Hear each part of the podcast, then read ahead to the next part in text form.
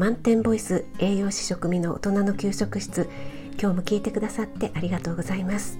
このラジオは聞くだけであなたも今すぐ作ってみたくなる聞くレシピ栄養のこと食べ物のことすぐに役立つミニ知識をなるべく分かりやすく配信しているのでぜひフォローしていただけると嬉しいです。YouTube、インスタ、Twitter もやってますのでそちらの方もよろしくお願いします。はい今日は昨日お話しした筋トレ男子美肌になりたい女子必聴の続きです、えー、筋トレが健康を保つ美肌にも良いことは分かったんですがじゃあ実際筋トレの効果を上げるにはどんな食事をしたらいいのかというねお話をしたいと思います。え昨日の配信をまだ聞いてないよっていう方はこのまま引き続き昨日の配信も聞いていただけると嬉しいです。はい、それでは、えー、筋トレをする前と筋トレの後ですね、えー、その食事ということでお話ししていきますね。えー、ちなみにこれはアスリートの方やボディービルダーを目指しているようなもうガンガンに筋トレしてますっていう方向けではなくて、えー、あくまでも健康維持のためやちょっと筋トレ苦手とかなかなか続かないんだっていう方ですね、えー、そういう方向けなのであらかじめご了承ご了承ください。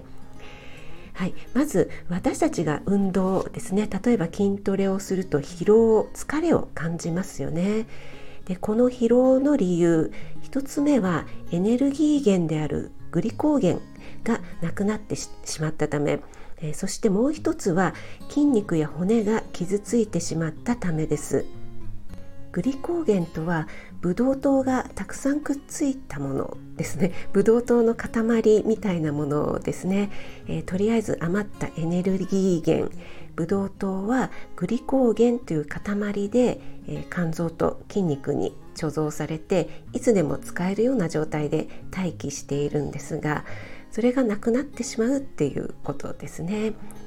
で人間には自然治癒力っていうのがあるので体が自動的に治そうというふうにしていますが治すための材料が体になければ治りが悪くなってしまいます。でこの治すためのエネルギーのもとそして筋肉の材料になるのが炭水化物とタンパク質です。でこの炭水化物とタンパク質をタイミングよく取ることが回復のポイントになります。この回復にはゴールデンタイムと呼ばれる時間帯があって一応一番重要なポイントが、えー、運動の約20分後というふうに言われています。ジムに行かれている方なんかは筋トレしたら30分以内にタンパク質を取ってくださいねなんて、えー、言われた経験はないですか？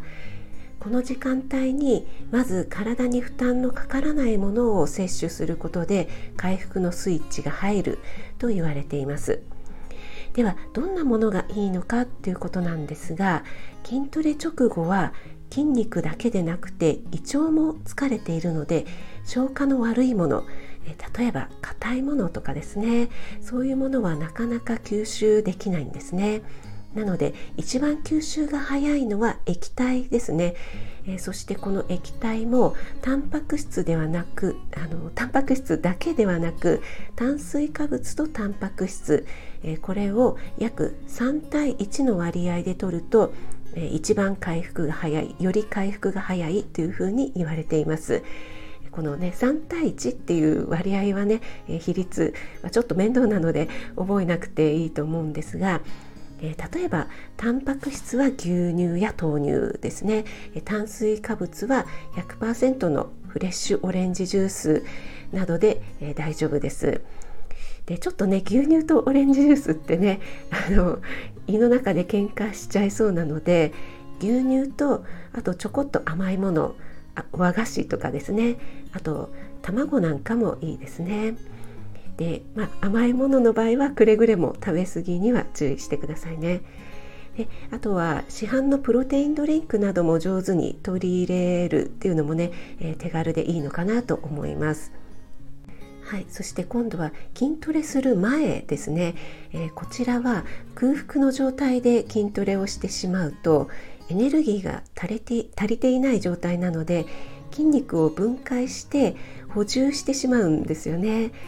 なのであの筋肉量を増やすために筋トレをしているのに逆に筋トレをすることによって筋肉を使ってしまうっていうねことになってしまうのですごく効率悪いですよね。えー、実は私もねこの非効率的なことをやってしまってましていつもね朝起きて朝食食べる前にやってしまってるんですよねちょっとねこれダメだなって今思っているところですはい、でこの筋トレ前のですね食事。これもできれば消化の良いもの。例えばバナナヨーグルトゼリーなどがいいですね。えゼリーはゼラチンで作られています。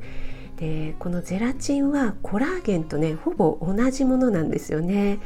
なので高いコラーゲンドリンクとかはちょっとねもったいないのでゼリーでね十分いいと思います、えー、これはね私が栄養士の学校に行っている時に食品加工学の先生がえ そういうふうに言ってましたはい、今日は、えー、効率よく筋トレをするための筋トレ前後の食事というお話をしました。